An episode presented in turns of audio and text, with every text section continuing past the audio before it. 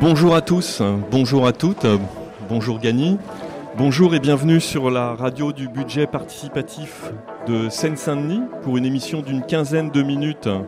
Nous sommes ici au marché de Gagny, vous le savez, le marché couvert de Gagny, le marché des amandiers, avec notre invitée, euh, Madame Raja Lagouane. Bonjour Madame. Bonjour. Euh, alors d'abord quelques mots c'est quoi le budget participatif hein, Vous voyez, là-bas, il est marqué budget participatif. Alors le budget participatif, c'est, vous connaissez le mot budget tous et toutes, c'est 3 millions d'euros. Ok, qu'est-ce qu'on fait avec ces 3 millions d'euros? C'est un budget qui est destiné à financer des projets euh, imaginés par des habitants, des étudiants euh, de Seine-Saint-Denis pour financer vos projets. Alors vous, évidemment, tout le monde a pu proposer un projet. Il y a eu euh, un appel à projet au, mois, de, mai. Euh, donc euh, des projets ont été proposés par des personnes seules, par des familles, par des voisins, par des amis ou par des associations, comme ici avec Madame Raja Lagouane. Alors le projet, il y a évidemment des conditions. Le département ne finance pas n'importe quel projet. Il y a quelques conditions. Le projet doit se trouver dans l'espace public, donc euh, concerner un parc départemental, il y en a 8 en Seine-Saint-Denis, euh, concerner des routes départementales, concerner les parvis des collèges, les crèches, des PMI, et puis doit concerner une dépense d'investissement, donc une construction, un aménagement, des équipements.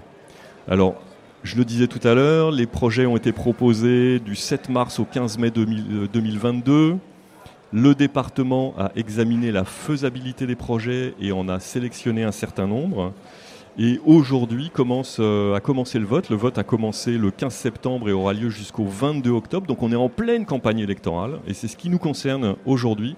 C'est la campagne électorale du budget participatif. Euh, et toutes les personnes de plus de 11 ans, les travailleurs, les habitants, les étudiants euh, de Seine-Saint-Denis peuvent voter jusqu'au, jusqu'au 22 octobre. Pardon. Et comme nous sommes en, campagne électorale, nous recevons Madame Raja Lagouane qui va nous parler de son projet. Voilà, donc euh, je vous le rappelle, 3 millions d'euros pour financer vos projets. Bonjour Madame Raja Lagouane, nous vous retrouvons là pour parler de votre projet. Bonjour, comment allez-vous?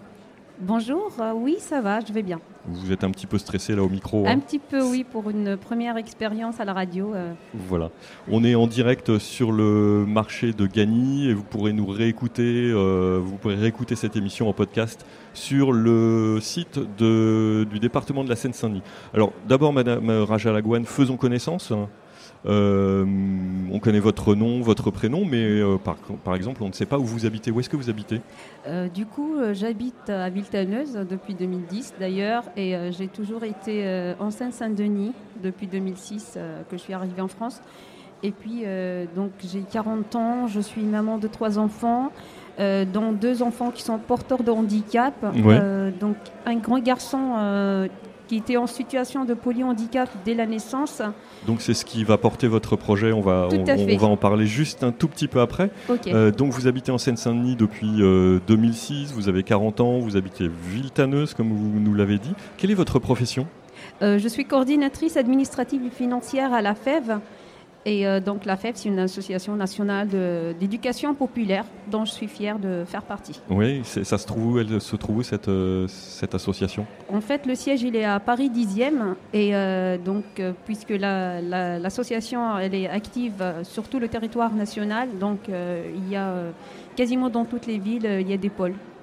Très bien. Et quelles sont les activités de cette association?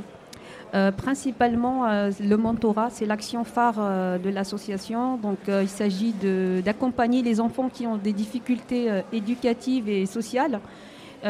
donc, en leur permettant de, dépasser ces, ces difficultés par un système de mentorat, c'est-à-dire qu'ils soient coachés simplement par un étudiant bénévole.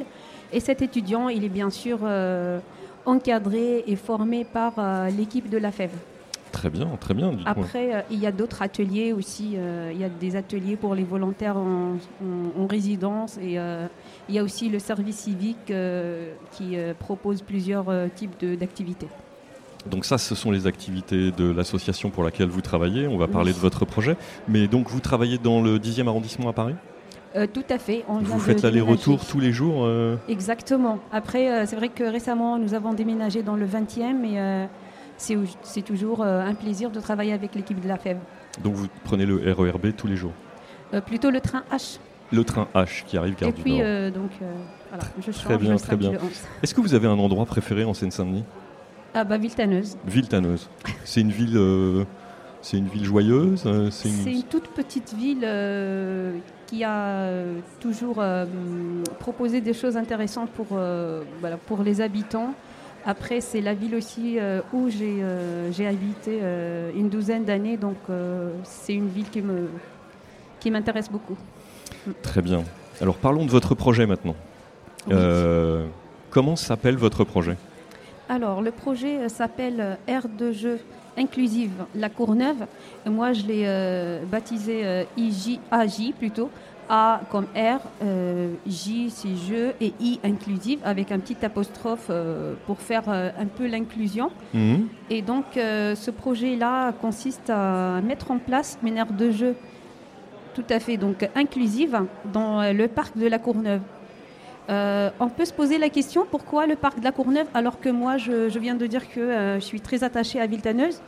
Euh, bah, Viltaneuse, voilà, j'ai regardé un petit peu dans les parcs départementaux. malheureusement, il n'y en a pas, je crois. Et puis, donc pour cette aire de jeu, il faut de la place. Et donc voilà, ce qui fait que je me suis dirigée un peu vers une ville voisine. Il y a une autre raison aussi pour, pour ça c'est que, euh, en fait, c'est euh, le, parc de la Courneuve a une valeur symbolique.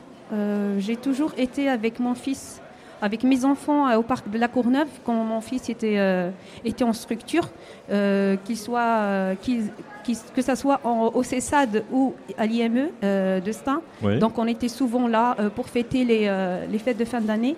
Malheureusement, mon fils et les autres enfants n'ont pas pu profiter de, des aires de jeu existantes. Alors on va en parler justement, mais euh, il y a un mot qui est important dans, votre projet. On comprend tout ce que c'est, j'imagine, vous, euh, les habitants euh, de Gagny qui nous écoutez et puis ceux qui, vous, qui nous écoutez en podcast. On sait ce que c'est qu'une aire de jeu, mais vous, vous rajoutez un, adjectif inclusive.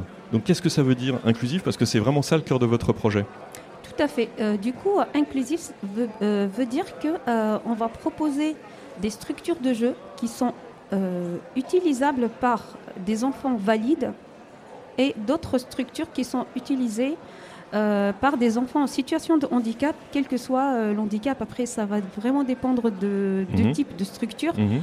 Mais l'idée, c'est, ce n'est pas de, d'installer une aire de jeu uniquement pour les enfants en situation de handicap, notamment moteur, mais une aire de jeu qui inclut tous les enfants pour, euh, pour euh, réussir voilà, ce défi d'inclusion.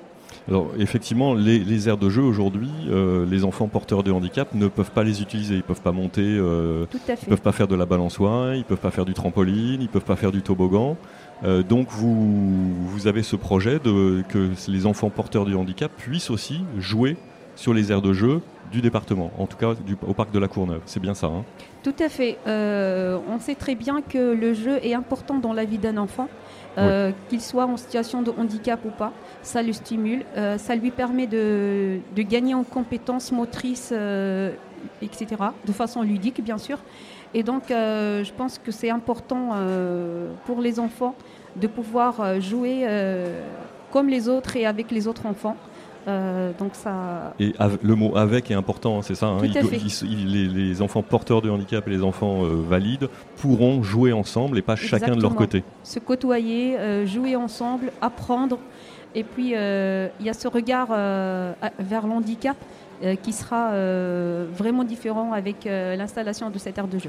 Alors concrètement, un, enfant qui est par exemple en fauteuil roulant pourra faire de la balançoire tout à fait. Euh, là, par exemple, j'ai devant les yeux euh, le, donc le catalogue du, constructeur auprès duquel euh, nous avons sollicité un avis technique mhm. lors de la, de la phase de, préparation de projet. Oui, très bien. Là, par exemple, je peux vous montrer en photo. Alors on tourne les pages et on regarde ce catalogue et effectivement on voit qu'il y a Là, c'est euh, la trampoline. Donc, euh, un trampoline pour, euh, pour Voilà. enfants en fauteuil roulant. voilà, C'est ça? Voilà, exactement. Donc, euh, Formidable. donc c'est vraiment au niveau du sol. C'est large, bien sûr, pour parce que voilà, le, le- le fauteuil roulant prend de la place. Ah oui, je vois, c'est un, un trampoline. Il n'y a pas besoin d'escalier pour monter. Il est au niveau du sol. Tout à fait. Donc euh, là, par exemple, ça, les- c'est le tourniquet, ça. Oui. euh, c'est une seule place. Ouais. Et puis il y a aussi de- d'autres structures de jeu, euh, comme par exemple le xylophone euh, géant, Des balançoires des balançoires, où on attache. voilà, On- qui sont on- plus sécurisés plus en fait quand l'enfant exactement. ne, ne se tient pas bien. Et puis donc là, par exemple, sur le catalogue, nous avons plusieurs modèles de, hmm, formidable. de structures. C'est un grand projet alors. Tout à fait. Donc euh, nous, nous avons euh, proposé un projet euh, à 100 000 euros. 100 000 euros donc pour ce projet. Oui. Votez pour lui. Voilà, et donc c'est un projet qui me tient vraiment à cœur par rapport à mon expérience personnelle et puis c'est aussi par rapport aux demandes de parents que- qui viennent me, me voir régulièrement. Pro- J'ai proposé l'année dernière des permanences Mhm. au centre socioculturel de Villetaneuse afin de, de voir euh, les parents, voilà, et pour les orienter, pour les accompagner dans leur euh, quotidien plutôt euh, compliqué. Et donc, parmi les sujets dont on parlait, c'est cette, cette impossibilité d'accompagner leurs enfants, donc leurs enfants en situation de handicap, avec leur fratrie euh, dans des aires de jeu. Hmm. Parce que voilà, malheureusement, les enfants qui sont valides peuvent jouer dans les aires euh, de jeu ordinaires, alors que le- l'enfant en situation de handicap, notamment euh, handicap moteur, ne pourra pas profiter euh, comme les autres. Vous parliez de- d'expérience personnelle. Tout donc c'est ça, aussi qui a motivé votre projet? Exactement. Vous pouvez nous raconter? Oui, bah, il y a quelques années, en fait, euh, quand j'avais mes deux enfants euh, qui étaient euh, d'âge rapproché, bah, malheureusement, donc le petit, bah, il, il- il avait la, ch- la chance de pouvoir euh, jouer euh, facilement dans les aires de jeu. euh, donc vous, vous standard. avez, vous avez donc un enfant qui est porteur de handicap, c'est ça? Oui, euh, oui, tout à fait. Ok. Et du coup, euh, donc le grand qui était en fauteuil roulant ne pouvait malheureusement pas participer à Hmm, ces jeux-là. hmm.